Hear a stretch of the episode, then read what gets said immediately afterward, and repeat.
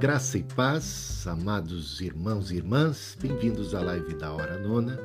E que tal, no meio dessa tarde, no meio dessa crise, do deserto que a gente está vivendo, dos desafios que a gente tem aí pela frente, a gente ter uma visão do Senhor, da Sua glória, hein?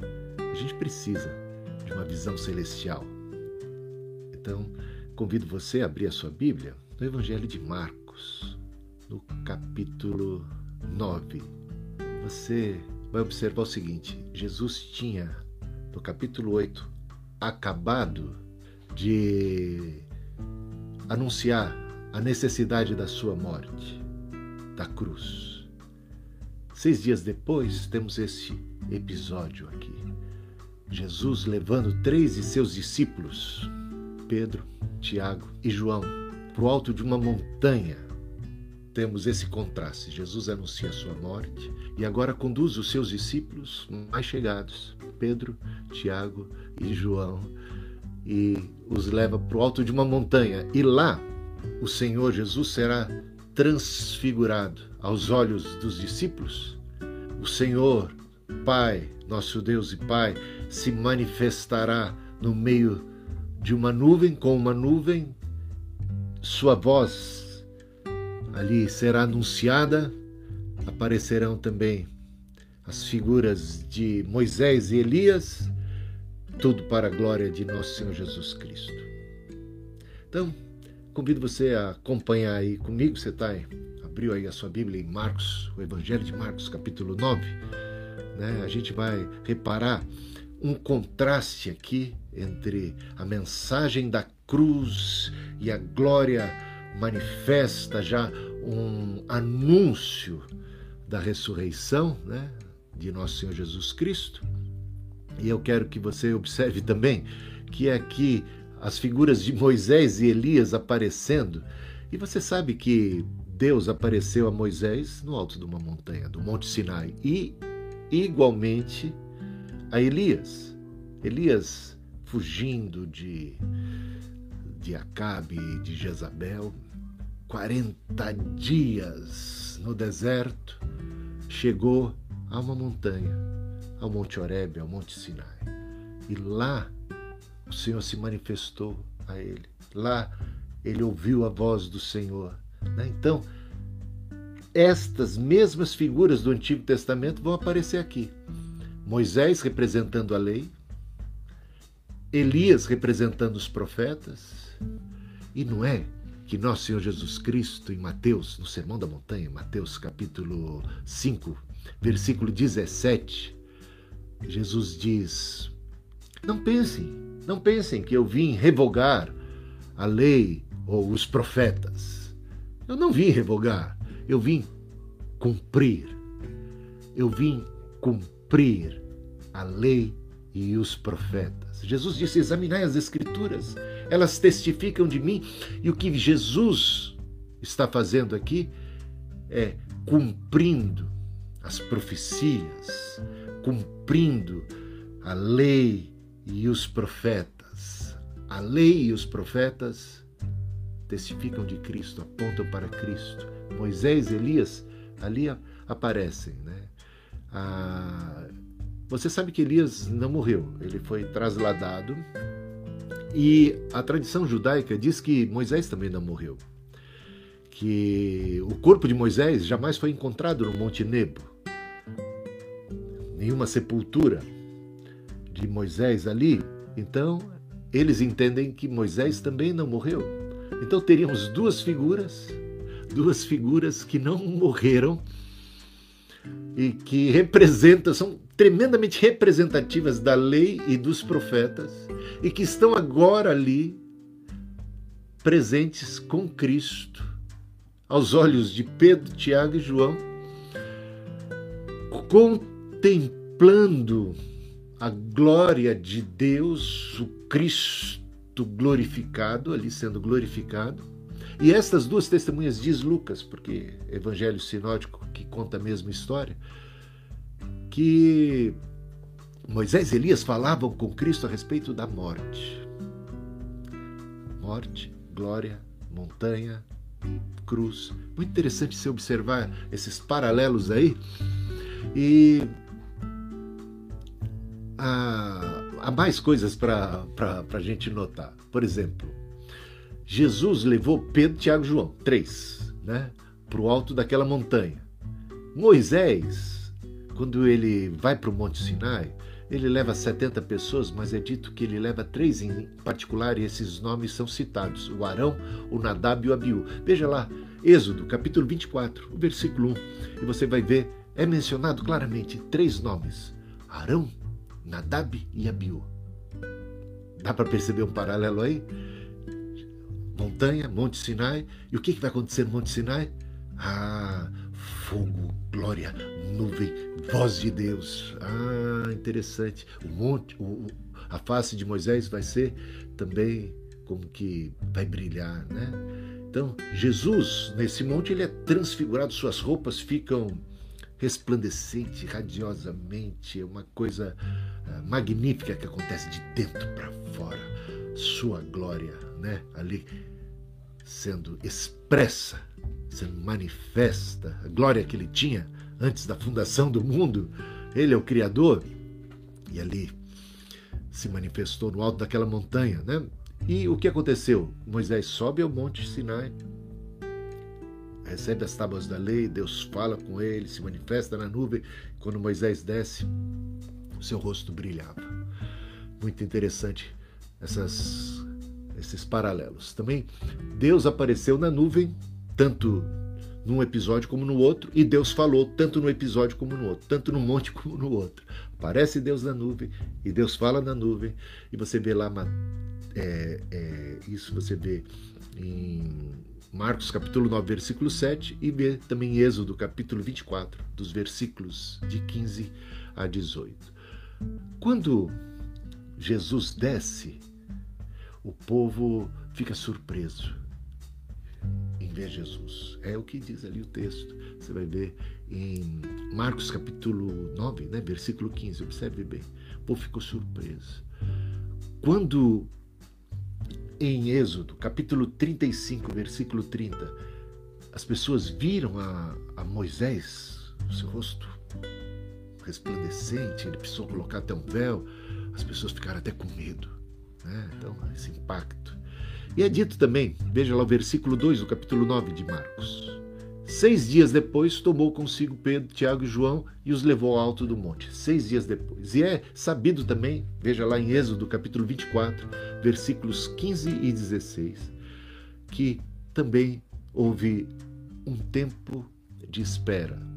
Seis dias exatamente de preparação para Moisés antes dele ouvir o chamado de Deus e subir ao monte. Ele ficou ali seis dias esperando. Então, seis dias depois, seis dias. É muito interessante. Há um paralelo claro aqui, visível.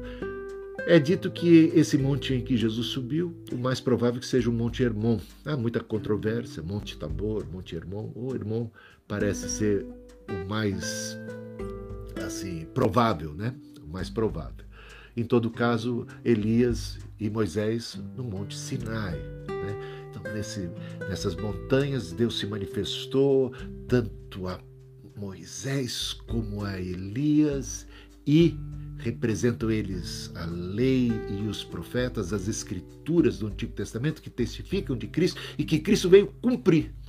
Cristo veio cumprir. E Moisés e Elias estão ali testificando de, de Jesus, falando da sua morte. E a sua morte é, é, é, central nos cumprimentos proféticos de todos aqueles cerimoniais levíticos de sacrifício de cordeiro que apontavam para o cordeiro de Deus que tira o pecado do mundo e de todas aquelas profe profecias a respeito da restauração e do, do Messias que viria para restaurar todas as coisas. É Jesus. É em Jesus que se cumpre.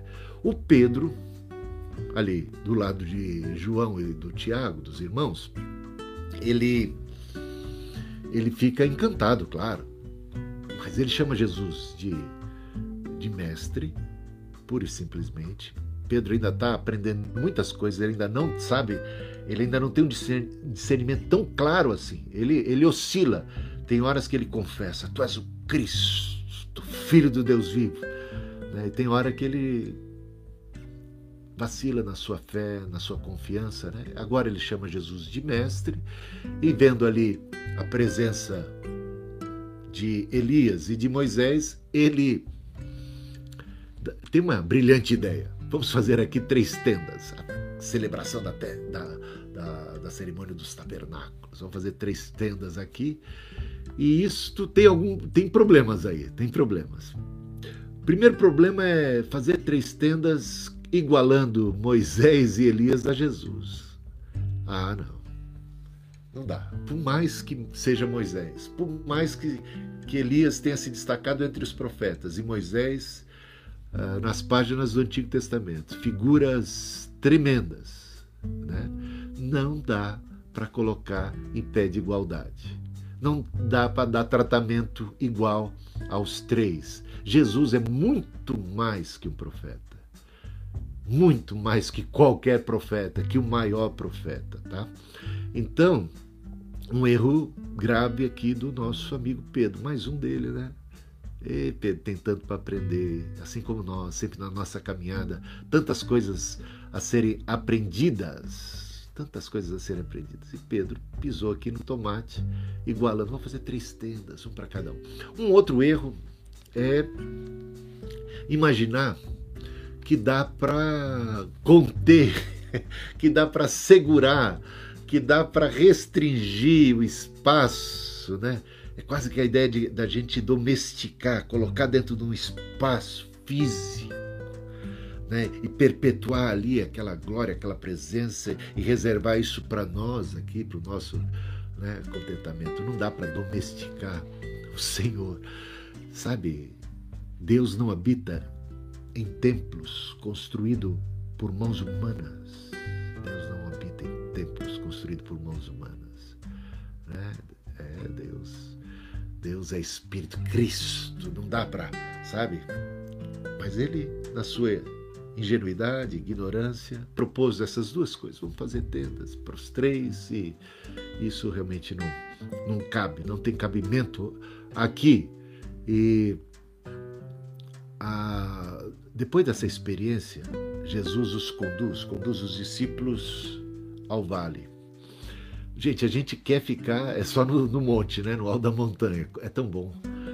É tão bom a gente ter momentos gloriosos na presença de Deus. É tão bom a gente vislumbrar a glória do Senhor.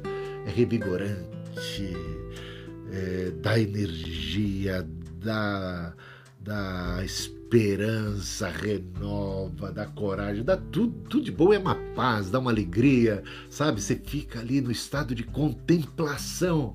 Contemplação. Lembra-se que eh, quando da ocasião da ascensão de Jesus aos céus, ele subindo, os discípulos ficaram maravilhados. Jesus já tinha até desaparecido entre as nuvens. Os discípulos ficaram lá contemplando, contemplando, não paravam, não tiravam mais os olhos, ficaram no estado contemplativo.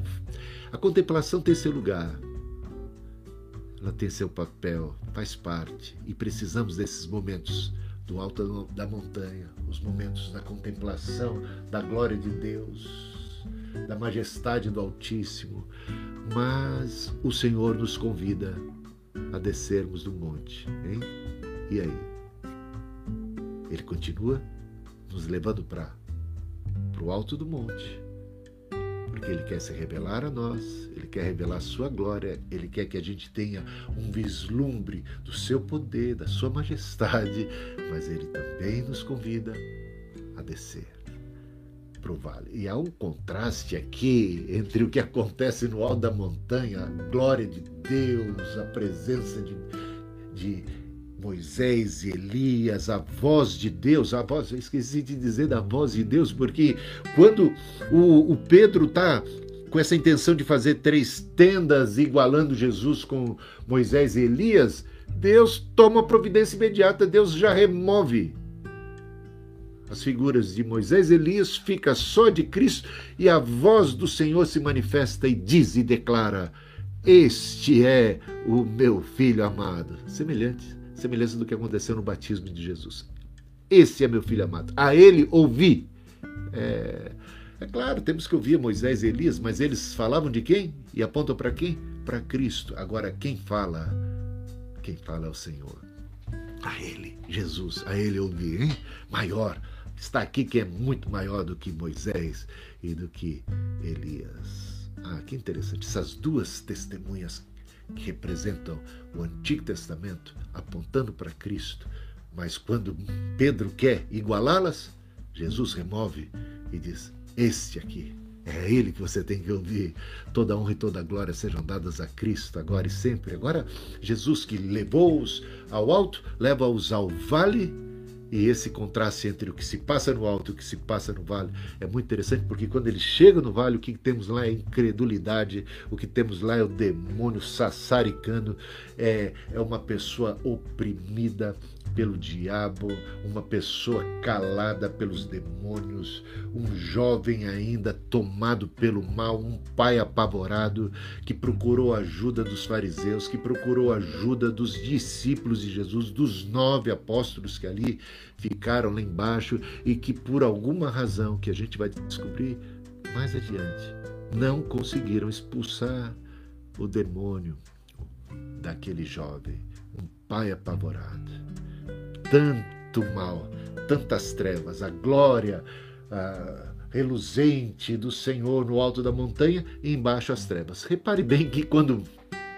Moisés subiu ao alto da montanha e, e, e trazia as tábuas da lei, porque demorou-se lá 40 dias, o que, que passou? O que se passou com Arão e, e que liderava ali o grupo e todo aquele povo de Deus?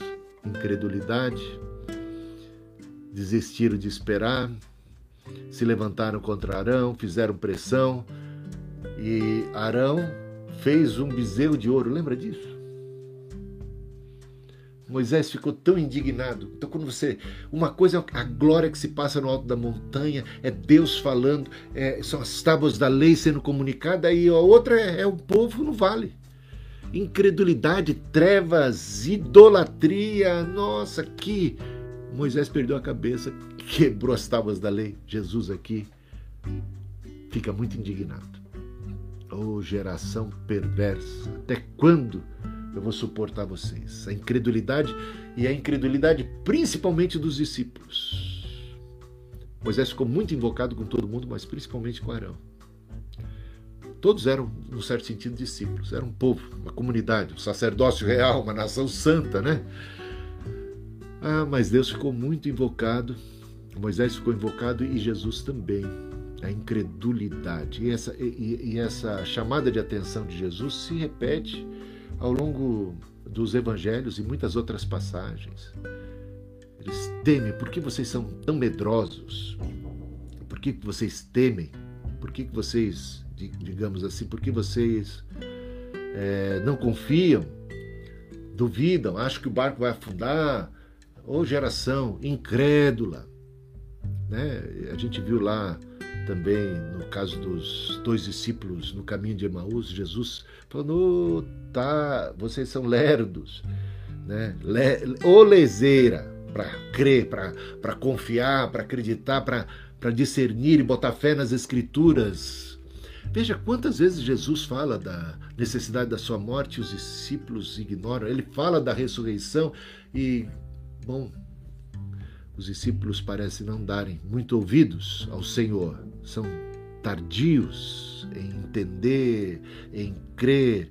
Estão aqui sendo recriminados por sua incredulidade. Então, mais uma vez, um contraste entre o que se passa no alto da montanha e lá embaixo. Agora, Quer ver um, um outro contraste muito bacana que temos aqui? É o contraste entre a incredulidade dos discípulos e a falta de oração. Por que eu digo a falta de oração? Porque mais tarde os discípulos perguntam para Jesus: Jesus, Senhor, por que, que a gente não pôde e não conseguiu expulsar o demônio dessa vez? Ficamos intrigados. Porque Jesus já tinha enviado os discípulos de dois em dois e eles até voltavam com um relatório muito é, é, bom, positivo. Olha, Senhor, em teu nome os demônios se nos submetem. Veja lá Lucas capítulo 10. Né? E eles já tinham experiência de expulsar demônio, mas desta vez eles não foram bem sucedidos, ficaram intrigados, perguntaram para Jesus e a resposta é: esta casta de demônios só sai com oração. Algumas versões apontam jejum, mas a verdade é que jejum não aparece em muitos manuscritos. Então, o mais provável aí é, não é que tiraram o jejum, é que acrescentaram. Alguém achou que ah, os discípulos oraram. Então, não, deve ser. Acho que coloca jejum aí. É muito mais provável que isso tenha acontecido do que a palavra jejum estivesse lá e alguém, um escriba, alguém fosse lá remover uma palavra que Cristo escreveu. Né? Então, como não consta de muitos manuscritos, é provável que jejum não estivesse aqui é, em questão. O que faltou foi oração. Mas como assim? Os discípulos foram tentar expulsar demônio sem oração? É, parece que foi o caso. Como eles já tinham certo traquejo, eles só deram palavra de ordem. Eles foram ali com uma arrogância, uma presunção espiritual. Né? Meio como o Moisés, lembra quando Deus disse para Moisés falar a rocha para dela sair água e, e dar de beber ao povo, Moisés, por várias razões, uma porque ele não estava muito afim de dar água para o povo beber, porque ele estava indignado que o povo se levantava mais uma vez contra ele. Ele queria mesmo é que Deus punisse o povo e Deus estava agora usando Moisés para ser um instrumento de bênção para aquele povo, dar de beber para aquele povo, usando de graça e misericórdia, coisa que a gente vê repetidas vezes acontecendo com Deus. E Moisés estava um pouco agora cansado dessa graça, dessa misericórdia, não queria dar mais. A outra razão é que o mais provável aqui é que Moisés tenha se lembrado de que ele no passado usou o cajado, até por orientação divina, para fazer o mar vermelho se abrir. E ele achou que, poxa, só falar Deus está pedindo para eu falar, isso acho que é pouco, não, não vai surtir o devido efeito. não vai surtir. Ele ficou meio ressabiado com a palavra, com só falar. Ele falou assim: eu, eu, eu, eu tenho mais, eu vou usar meu traquejo, minha experiência anterior. Né? Eu vou confiar mais na minha experiência do que na orientação divina, do que depender da ordem do Senhor e da orientação e da sua palavra, eu vou depender mais é da minha experiência. Eu vou é trazer o cajado aqui comigo e vou usá-lo. E foi o que ele fez. Talvez ele duvidasse que só em falando da, da rocha sairia água. Hein? O que, que você acha? Para para pensar. Só sei que ele usou e feriu a rocha, e por causa disso ele vai ser duramente punido por Deus. Né? Lembra da passagem? Então Deus não ficou nada satisfeito com o fato dele ter ferido a rocha. Então, os discípulos podem ter ferido aqui um princípio de dependência de Deus. Podem ter tentado expulsar o demônio na sua experiência e não na dependência de Deus. Para expulsar demônio da dependência de Deus, a gente tem que orar. Então não é questão de necessariamente só orar, é a consciência de que quem tem poder sobre os demônios é o Senhor. Eu sou instrumento. Eu vou em nome do Senhor. Né? Lembra de Davi contra o gigante Golias? O Davi é um exemplo claro do que precisamos ter para derrubar os gigantes, os demônios, os inimigos espirituais.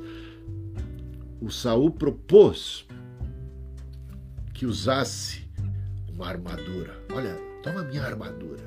Nem caiu muito bem Davi, que ele era pequeno. Davi falou assim: não, não vou contra ele na, na, na minha armadura, do meu cajado, na minha experiência, no meu traquejo, nas armas humanas eu vou contra ele no nome do Senhor. Né? Essa consciência, essa é oração, essa consciência da oração. Eu vou em nome do Senhor. É o Senhor em mim, é no nome do Senhor, não na minha experiência. Então, faltou para eles fé. Faltou para eles, porque Jesus recrimina a incredulidade deles. Faltou para eles dependência do Senhor. Faltou para eles oração, a oração de fé. Um contraste, então, se vê que eles não oraram e não de demonstraram fé e foram repreendidos exatamente por não terem orado e não terem demonstrado fé. O contraste é com o pai do, do moço endemoniado, porque o pai do moço não era discípulo. Ele não tinha as informações, ele não fez escola dominical, ele não fez curso bíblico, ele não era ali ligado aos sacerdotes, ele não tinha esse cabedal, ele não sabia nem sequer orar, ele não, ele não era um homem de fé, ele tinha pouquíssima fé, um lampejo de fé. Mas, mesmo assim, o que é que a gente vê? Ele orou, ele buscou, primeiramente, os discípulos de Jesus porque não encontrou Jesus, é claro. Então buscou os discípulos. Os discípulos, mesmo os discípulos sendo mal sucedidos, eles, ele não desistiu. Ele procurou o próprio Cristo quando o avistou, ele foi a ele e clamou por misericórdia. Ele orou, ele pediu ajuda. E a, o diálogo de Jesus com esse, com esse homem é muito interessante, né? E ele, ele procura Jesus mas ele fala assim: ah, se for possível, porque ele acha que o caso é tão perdido. Na verdade, ele tem ele, ele tem poucas esperanças, poucas esperanças. Parece que isso acontece já tantos anos, desde que era garoto e, e já tentou de tudo. Parece que ele está na. É, é a última coisa, o meu último recurso é o Senhor. É uma causa um tanto perdida. É uma causa perdida. Se, se o senhor pode alguma coisa, é meio assim, ele procura meio, sabe, nessa. É uma oração muito vacilante. Se o senhor pode, se é possível, se, se não sei se o senhor tem poder suficiente para dar conta do recado, mas em todo caso eu estou desesperado, eu estou procurando. Vê, vê se o senhor pode fazer alguma coisa aí. Né? Aí se eu posso, se é possível, diz Jesus. Tudo é possível. Tudo é possível ao que crê. Tudo é possível ao que crê. E aí? Aí foi que Jesus, que o homem disse, disse algo que é uma confissão das mais é, belas, né? De falta de fé ou de fé pequena. Ele, ele, ele diz: eu, eu creio, eu creio, mas ajuda-me na minha incredulidade. Eu creio como quem diz: eu quero crer. Eu creio porque eu preciso crer. Eu creio porque eu amo meu filho, porque não me resta outra esperança. Eu creio, mas eu não creio tanto assim. Eu creio mas há um conflito dentro de mim, eu creio duvidando, eu creio vacilando. Ajuda-me na minha incredulidade. Ajuda-me na minha incredulidade. Eu creio. Ajuda-me na minha incredulidade. Você sabe que os próprios discípulos, em outra ocasião, disseram: aumenta-nos a fé. Eles reconheceram que não tinham tanta fé assim. Aumenta-nos a fé, eu creio. Mas ajuda-me na minha incredulidade. De repente, o tamanho da encrenca é tão grande que a gente vacila na fé, né? De repente, o problema se torna maior do que Deus aos nossos olhos. O nosso Deus parece não ter tanto poder assim diante do tamanho do deserto, do desafio, problema, da dor, da enfermidade, da calamidade, dos inimigos, dos gigantes, seja lá do que for. Eu creio, mas ajuda-me na minha incredulidade. Então, olha aqui, os discípulos que diziam crer, não creram. Que sabiam orar, não oraram. Mas esse que não sabia orar, orou. Que tinha muito pouca fé, mas a colocou em Cristo. Era vacilante, mas ele pediu até socorro por ela. Ele confessou até mesmo a sua fraqueza de fé. E, ah, gente, quando a gente confessa, a gente já sabe. Se confessarmos os nossos pecados, isso mexe o coração de Deus. Deus é fiel e justo. Deus opera, ele atua na nossa fraqueza, né? Aí quando a gente é fraco, aí ele é, ele é forte, ele se faz forte. Eu lembro também de, jo, de Jonas, o profeta Jonas, quando o barco estava sendo ameaçado de ir a pique por conta daquele temporal imenso e das ondas. E o Jonas não orava, mas os pagãos oravam. Então há um contraste ali também, que aquele que era profeta de Deus, aquele que sabia orar, aquele que era um homem que tinha até por toda sua, toda a sua formação, um homem de fé e de oração, estava completamente indiferente a tudo que se passava, não orava nem por si e nem pelos outros, totalmente insensível, nada de fé, nada de oração. E os pagãos? Todo mundo ali orando, cada um ao seu Deus, do seu jeito, né? buscando ajuda, socorro, olhando para o alto, vendo que a coisa estava perdida aqui em termos humanos, e vão repreender o Jonas, porque o profeta não orava, não se importava. Esses até, os discípulos até parecem terem se importado, mas não oraram, não exerceram fé. Então esse contraste é muito interessante de, de você estabelecer. O poder da oração, mesmo a de uma pessoa que tem uma fé fraca, vacilante, uma oração meio sem jeito, né? meio que revela é, dúvidas, mais do que fé, dúvida, muito muito zoada aqui a oração, mas é uma oração. É, e também uma confissão sincera no meio desse, desse processo. Creio, ajuda-me na minha incredulidade. E o que temos aqui é que o Senhor vai ajudar. É que o Senhor vai socorrer. É que o Senhor vai manifestar a sua glória agora no vale. A glória do Senhor foi manifesta no alto da montanha. Vai ser manifesta agora no vale sombrio, no reino de incredulidade,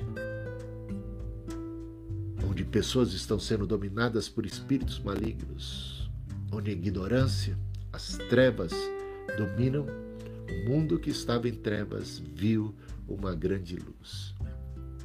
Jesus é a luz que, vindo ao mundo, ilumina todo o homem a sua glória, a sua luz não manifestou-se única e tão somente de maneira reservada no alto da montanha para alguns discípulos mais chegados, mas ela se manifestou gloriosa e fantástica também no vale sombrio.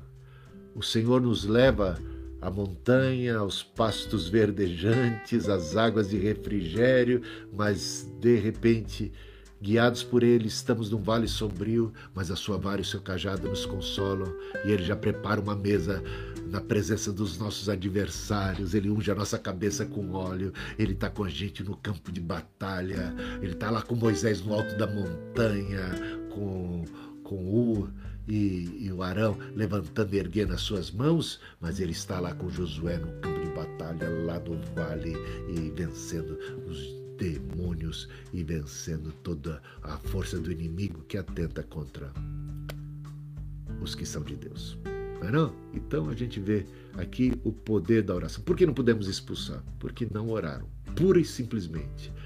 Porque a gente tem que saber que sem Deus nada podemos fazer, nada somos. A gente tem aqui o, o nosso vale hoje,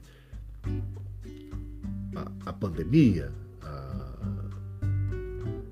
desemprego, problema de corte de salário, é, problema de, no, no, sistema de saúde, ameaça da morte, perder entes queridos, o que será depois, como é que nós vamos sair dessa, quanto, quanto tempo vai durar essa situação de quarentena, ela vai ser mais acirrada daqui para frente, ela vai afrouxar, e o que será se for de um jeito, o que será se for de outro. O que será que será? Quem sabe? O impasse. O que temos pela frente? O que temos pela frente? Mas a gente tem que saber o seguinte: antes de atravessarmos o deserto, antes de termos que enfrentar os inimigos do lado de lá do Rio Jordão, né? E conquistar a terra prometida, o Senhor nos dá uma revelação de si mesmo através de Moisés, no alto da montanha, através do Cristo. A vida cristã não é só vale, não é só cruz, tem a glória da ressurreição. Então a gente caminha aqui, a gente caminha aqui nessa nossa jornada de vida que é tão frágil, mas a gente caminha debaixo dessas duas forças poderosíssimas: a sombra da cruz e a luz da ressurreição. Caminhamos à sombra da cruz, somos marcados pela cruz. Negar a si mesmo, carregar sua própria cruz. Seguimos, seguimos a Ele, a Ele que foi crucificado. Mas também seguir ao crucificado é ir com Ele para o alto da montanha da transfiguração e não apenas para o alto da montanha da crucificação. Se com Ele padecemos, com Ele também seremos glorificados. Se, se com Ele digamos assim, experimentamos perseguição e, e, toda a fragilidade ainda desse deserto, temos a certeza da conquista da terra prometida, porque o Senhor vai à frente e Ele abre caminho, Ele abre o Rio Jordão, Ele abre o, o Mar Vermelho, Ele nos conduz com uma nuvem é, de dia e, e também com uma coluna de fogo, é fogo por cima, é fogo de luz. E, e aí a gente caminha. Então, você nesse seu deserto e, e, nesse vale sombrio de tanta incredulidade, e o que tínhamos ali diante de um moço endemoniado, possuído, era discípulos discutindo com fariseus. Era discussão, nenhuma solução. Discussão. E hoje a gente vê aí muita discussão, muito falatório e, e pouca atitude concreta para solucionar, né? Parar de discutir e começar a agir. Né? Atitude simples em prol de si mesmo e dos outros. Atitudes simples, atitudes de amor, atos de amor. Né? Você já telefonou para alguém hoje? Você já entrou em contato com alguém para dizer que ama, dizer que se importa, para orar por alguém? Posso orar por você? Lembrei de você. Né? A gente pode fazer muita coisa hoje. Hein? A gente talvez não possa sair de casa, sair visitando de porta em porta. Tá difícil. Corremos o risco de levarmos conosco o vírus mesmo sem saber. Amamos as pessoas e não queremos né, transmitir, mas a gente pode se comunicar de muitas formas. Eu estou aqui agora falando com você. É um, é um jeito de eu me comunicar com você. Né?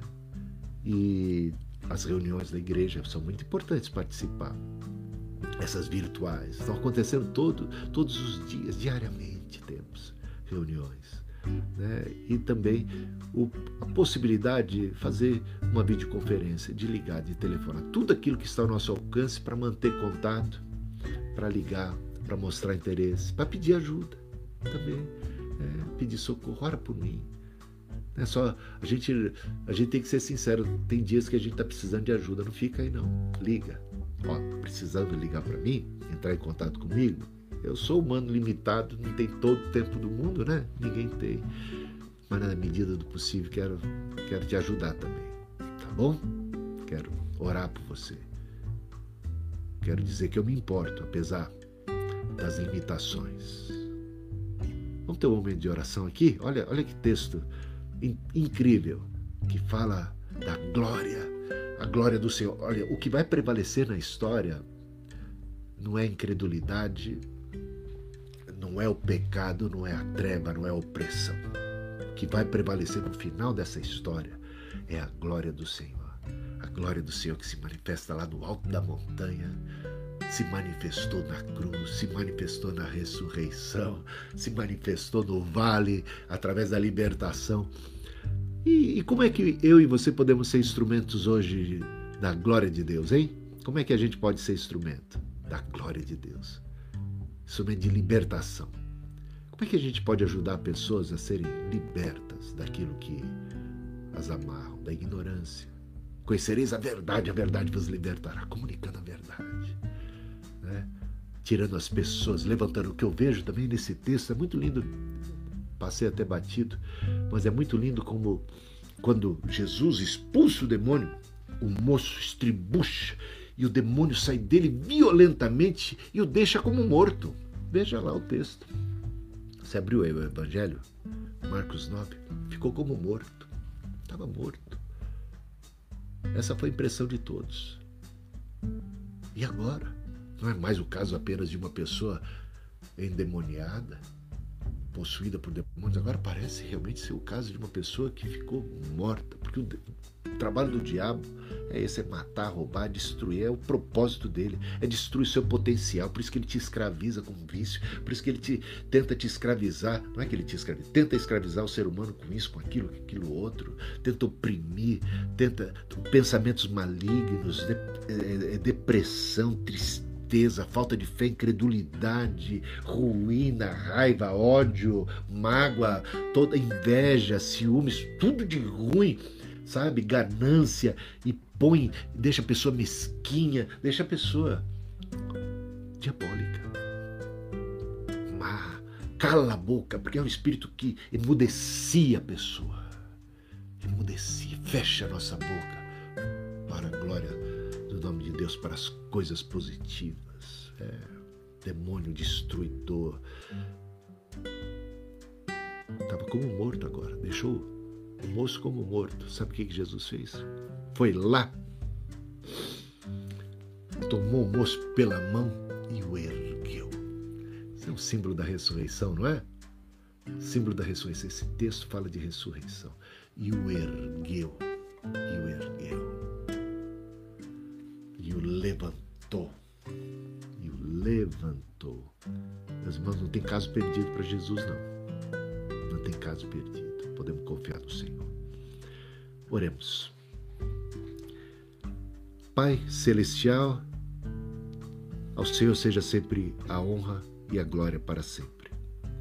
Diante desse texto tão precioso, em que voltamos lá atrás, no Sinai, para ver o que aconteceu nos dias de Moisés, com Elias mais adiante, e ver que tudo isso aponta para Jesus se cumpre em Cristo e a, glória, e a glória do Senhor se manifestou aos seus discípulos no alto da montanha e a todos lá embaixo e a nós aqui hoje. Essa glória que se estende, o Senhor conosco, a glória da Sua presença.